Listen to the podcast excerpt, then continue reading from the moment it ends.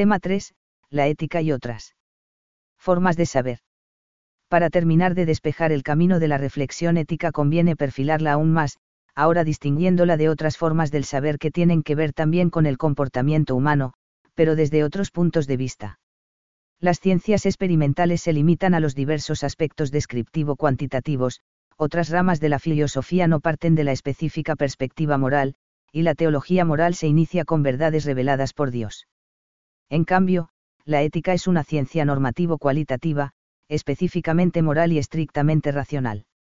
Diferentes datos, métodos y leyes. A distinción entre la ética y las ciencias experimentales o positivas está yacía y y tanto por sus respectivos puntos de partida como por sus métodos.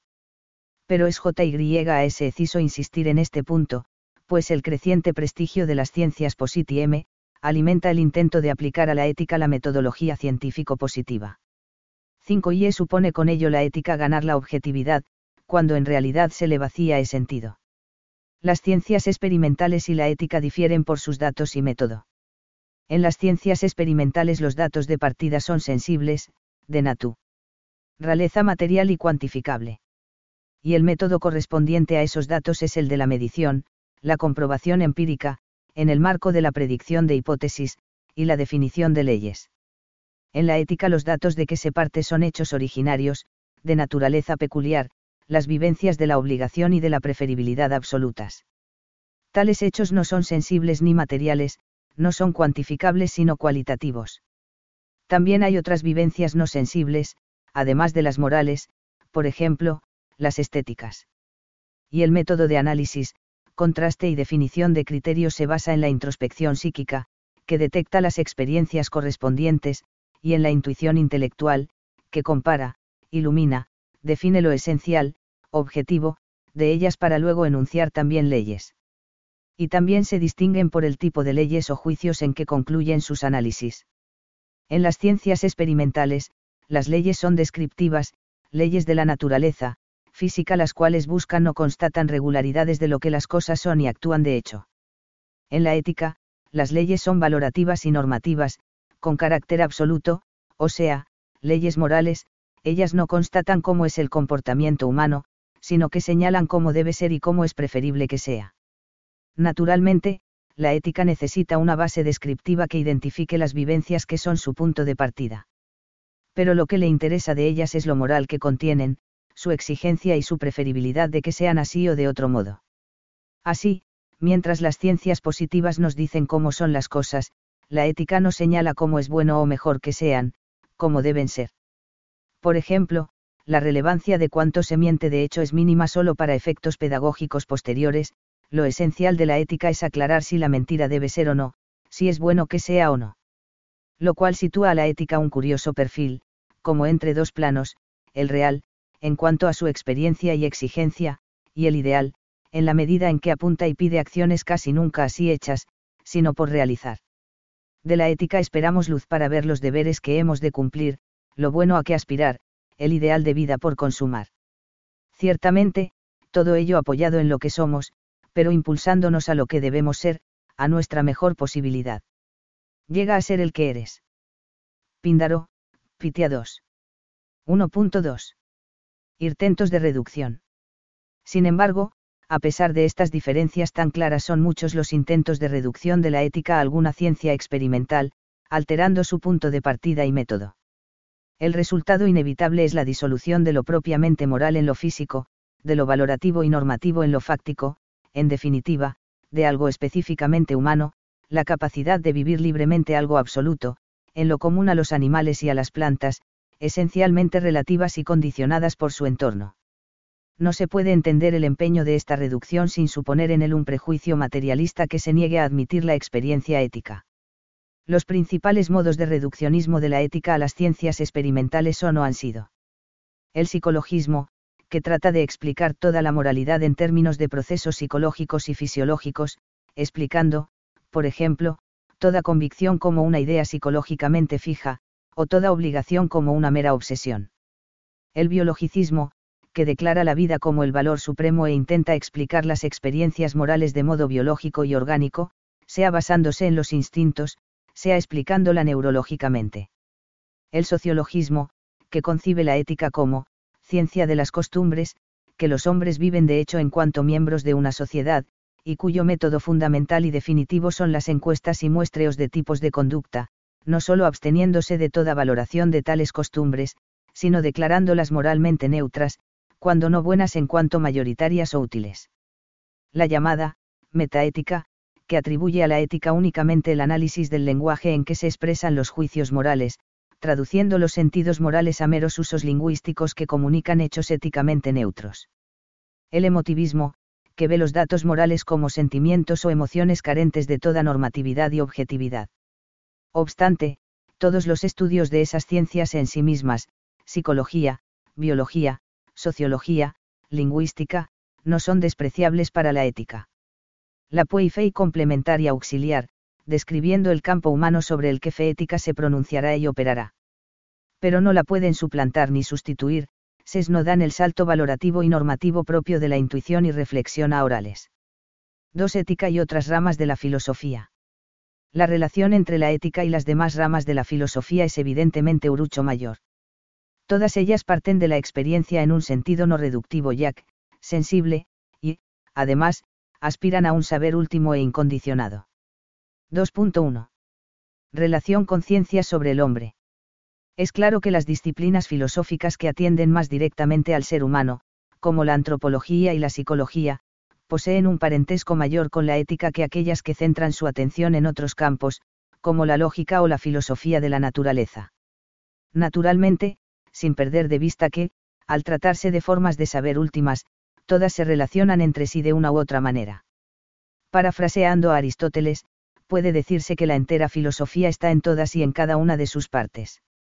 Esto se ve con más claridad cuando pensamos en la metafísica, ciencia de todos los seres justo en cuanto seres, considerándose con razón como la filosofía primera, en el sentido de ciencia más general. Aunque, desde el punto de vista del saber más necesario para la vida humana, la filosofía primera es precisamente la ética. La relación que se acaba de señalar subraya la comunidad y hasta cierta unidad de las distintas ramas de la filosofía, e incluso la fundamentación de esas ramas en el tronco de la metafísica pero esto no impide que cada disciplina filosófica posea su específica perspectiva, su propio campo de experiencia originaria y sus peculiares conceptos fundamentales. De otro modo no podría hablarse de diversas disciplinas filosóficas, cada una mirando la entera realidad desde su punto de vista. La realidad es tan rica que admite centrarse en diversas parcelas y considerarlas de distintas perspectivas, como ocurre también en las ciencias naturales. Pretender una absoluta uniformidad es desconocer la limitación del conocimiento humano o, casi peor, encorsetar la realidad según un molde preestablecido. La ética mira la realidad humana y desde el punto de vista de su valor y su corrección. Es específico de ella carácter valorativo y normativo. Su campo propio de experiencia son las vivencias del sentirse obligado y del preferir absolutos, que dan origen a los conceptos peculiares de bien y mal moral, de debido, permitido y prohibido, de responsable, meritorio y culpable, de laudable y reprobable, etc. 2.2. Equilibrio entre unidad con toda la filosofía y especificidad de la ética. Así pues, si queremos hacer justicia a la ética habremos de respetar equilibradamente estos dos extremos, su unidad con todas las ramas de la filosofía, que al menos se ocupen del ser humano, y su especificidad propia. Un excesivo acento en lo propio y específico, desgajando el saber moral del resto de la filosofía, puede dificultar un juicio claro de aspectos de la persona o de situaciones en las que actuar. Un desproporcionado acento en lo general y común tiende a obviar el carácter originario de las experiencias propiamente morales, difuminando el sentido de lo moral y encajándolo en un discurso distante de las necesidades más profundas y urgentes las morales de la vida humana. Además, tal enfoque generalista, desde el que se derivara luego la ética, exigiría primero una fundamentación filosófica global de toda la realidad. Lo cual parece, hoy por hoy, muy difícil de hacer y de aceptar en general. Lo más adecuado entonces, teórica y prácticamente, es detectar e iluminar las experiencias propiamente morales, acudiendo a otras ramas de la filosofía, sobre todo la antropología y la psicología, solo cuando se requiera más claridad en algún punto, por ejemplo, la dignidad o la libertad humanas, y extraer de esas mismas experiencias nociones y leyes hasta donde sea posible. Un buen ejemplo de ese equilibrio es el discurso ético de Aristóteles. En su ética Nicómaco trata de combinar la intuición directa de la experiencia moral y el apoyo en la concepción teleológica de su metafísica y su antropología. Aunque el logro de este maridaje sea a veces discutido, pues en verdad no termina de verse porque Aristóteles no aprovechó más la influencia de Platón, especialmente respecto al papel del amor, como más adelante acentuaría el cristianismo. Mutuo enriquecimiento y compatibilidad. La diferencia y relación entre la ética y la teología moral es la misma que entre filosofía y la teología en general, pero restringiéndose al campo del comportamiento humano. La filosofía parte de datos de experiencia natural y necesita ver las evidencias de su avance con sus propios ojos, con la evidencia que cabe ver al ser humano. La teología parte, además, de otros datos conocidos por revelación, creyendo en su verdad sin poder verlos con evidencia, pues no son ni anticipables ni plenamente comprensibles por la mente humana. Para la filosofía, la teología supone una ampliación de su horizonte, pero no de su cometido. Y aunque ve su contenido solo desde lejos, necesita saber que está ahí, pues es consciente de las respuestas que no están a su alcance. Para la teología, la filosofía es un aliado en el esfuerzo que requiere, inexcusablemente, para entender mejor y extraer consecuencias de lo revelado. Ambas, la filosofía y la teología, se necesitan y deben estar abiertas una para la otra, y su neta diferencia hace posible precisamente su mutuo enriquecimiento. Desde la fe cristiana sabemos que el hombre ha sido creado por Dios a su imagen y semejanza, participando de su razón y de su amor. Por tanto, no es posible que la revelación y la razón y amor humanos se contradigan, son de suyo compatibles, aunque a veces no veamos cómo. En concreto, la ética y la teología moral se ocupan de lo mismo, del comportamiento humano en cuanto bueno y debido. Pero la filosofía cuenta solo con las fuerzas naturales para conocer, amar y practicar lo bueno y debido, mientras que la teología moral dispone de datos revelados y de la ayuda divina para conocer, amar y practicar lo bueno y debido para el ser humano precisamente el carácter práctico de la ética y de la teología donde se requieren y combinan el conocer, el amar y el obrar hace que el mutuo enriquecimiento sea aquí muy claro. Pues las fuerzas humanas para alcanzar lo bueno y debido absoluto son claramente insuficientes, como ya advertía incluso Platón tanto para conocerlo, como para amarlo y para vivir conforme a ello. 3.2. La cuestión de la ética cristiana. Por último, algunas palabras acerca de llamada, ética cristiana, que parece situarse entre la ética filosófica y la ética teológica. ¿En qué sentido puede existir algo así? Puede existir en el sentido en que la fe influye realmente en la experiencia y en la entera vida moral del creyente. E influye, aunque indirectamente, tanto en los contenidos de la ética, en los principios morales que inspiran al creyente, como en los motivos de su obrar, lo que le mueve a cumplirlos. A. Influye en los contenidos de dos modos primero, seleccionando los principios morales de entre los comunes en las culturas. Segundo, configurando, como un mosaico de esos principios, un ideal moral característico, la persona misma de Cristo. B. Influye en los motivos invitando a obrar por amor, tratando de imitar a Dios que es amor, y haciendo así de la ética cristiana una ética del amor a Dios y a todos los demás por él. Y si la fe cristiana influye decisivamente en cierto tipo de vida moral, cabe un discurso filosófico sobre esa conducta, un discurso que solo hará justicia a su objeto si comprende al menos esa fe.